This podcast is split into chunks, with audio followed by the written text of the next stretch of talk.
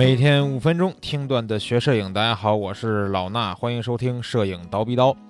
咱们这期节目可以说是二零一九年的最后一期了啊！一般到了年底呢，呃，不能这个避开俗套，都得做个盘点总结，是吧？那我们也大师老师做了相应的器材方面的盘点，我呢给大家来念叨念叨，在二零一九年里边，可能跟摄影人物和这些人物离去我们有关的一些事件。呃，咱们从近一点来说吧。二零一九年十二月，在这个爱沙尼亚的首都啊塔林举办了一场摄影展。这场摄影展上面展出的作品来自一位神秘的俄罗斯摄影师。这个摄影师啊，被称为是俄罗斯的薇薇安·迈尔。哎，薇薇安·迈尔的故事咱们讲了很多了，对吧？一个保姆后来哎去世以后，别人发现哇，他拍了好多的胶片没冲出来。是一个大师。那这个摄影师为什么被称为俄罗斯的薇薇安·梅尔呢？先说人家叫什么，叫玛莎·伊凡辛特科娃啊，翻译过来就是这么复杂的名字。呃，一九四二年出生，两千年去世。他在七十到八十年代的时候经常拍照，但是从来没有向任何人展示过他的作品。二零一七年底，他的女儿的丈夫啊，在阁楼上面无意中发现了几盒满满的灰尘的底片和未冲洗的胶卷。然后他交给了当地一家美术馆，经过认真的冲洗和整理之后，这三万张被尘封了二十多年的珍贵摄影作品，记录了一个时代的疯狂。虽然这位玛莎女士的经历啊和已经被这个广为人知的呃薇薇安·迈尔有所不同，但是呢，她们都是女性，都承受着抑郁等心理的疾病带来的一些困扰，而且呢，都关注着街头和社会，都会对着镜子自拍。虽然呢，他每天都拍照，但是日益恶化的这个抑郁症侵蚀了玛莎的工作意愿。到一九八一年，他已经失业了。在那个时代呢，失业基本就是被视为跟犯罪一样的这个呃社会体系。那玛莎的监狱还有。精神病院的这个监禁，这两者之前必须做出一个严谨的选择。他的家人说，玛莎应该是选择了后者。在此后的十年时间里，他被一个向精神病人提供药物的机构监禁着，人格也逐渐被侵蚀掉。他的女儿在此强调说，他早已经无法融入社会了。玛莎的故事在今年被人们提及，说这是俄罗斯的薇薇安·迈尔。谁知道之后的时间里，会不会又有其他地方发现一些不同版本的薇薇安·迈尔呢？等时间。告诉我们吧。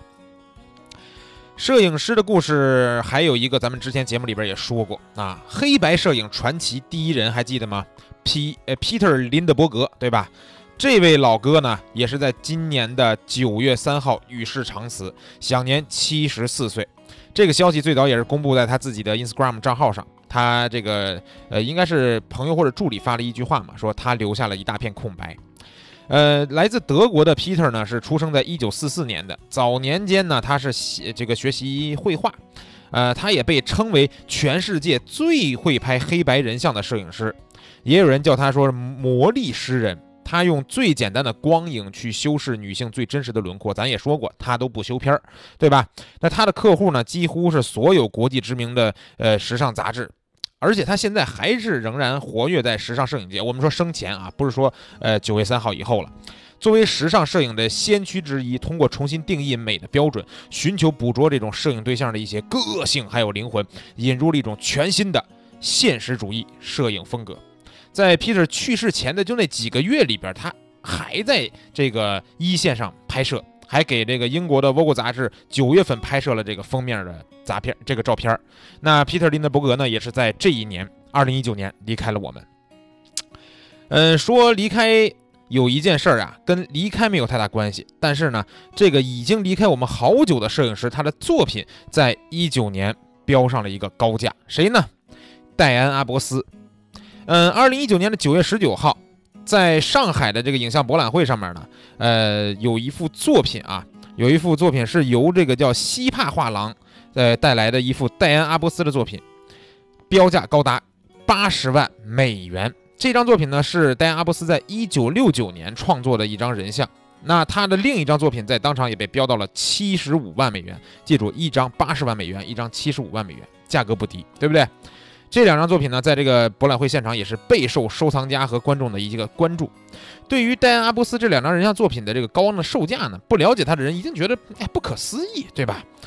著名的纪实摄影大师沃克·伊文斯曾经这样评价过戴恩·阿布斯，他说：“这是一位有胆量的艺术家，他的风格全都依赖于他的拍摄对象。那他的目的就是为了向你展示尘世中的一些恐惧。”戴安·阿布斯作为美国新纪实摄影主义的最重要的旗手，他也被称为摄影界的文森特·梵高。想想吧，这个称呼不低了，对不对？七一年的一月二十六号，四十八岁的戴安·阿布斯在自己家中吞下了一把巴比妥盐酸。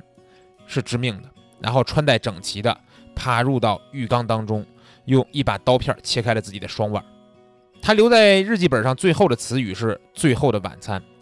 日记本上留下这个“最后的晚餐”，也成了他留下给世界的最后一个谜。戴安·阿布斯的作品高价。嗯，说完戴安·阿布斯呢，日本有一位摄影师也是在今年离开了我们。这个摄影师啊，大家估计还真不一定听说过，叫须田一正。他是一九四零年出生的一位老先生了啊，这他的去世呢是在三月七号，完全是因为这个衰老在医院去世的，享年七十八岁。然后呢，他是一个如假包换的叫江户子，不知道大家听说没听说过啊？江户子什么意思呢？其实就类似于我们说的老北京啊。在战后的时候呢，须田一正的父亲是跻身建材行业，赶上了经济高度增长的这个时运，事业风生水起。须田一正作为独生子，在优越的家庭环境下长大，深度沉浸在这个各种各样的文化氛围当中。中学时代呢，他就去泡电影院啊，热衷于摄影。经过中学时代的这个业余摄影爱好的培养，须田一正背着徕卡走进了东京综合写真专门学校，引来了同学的格外关注。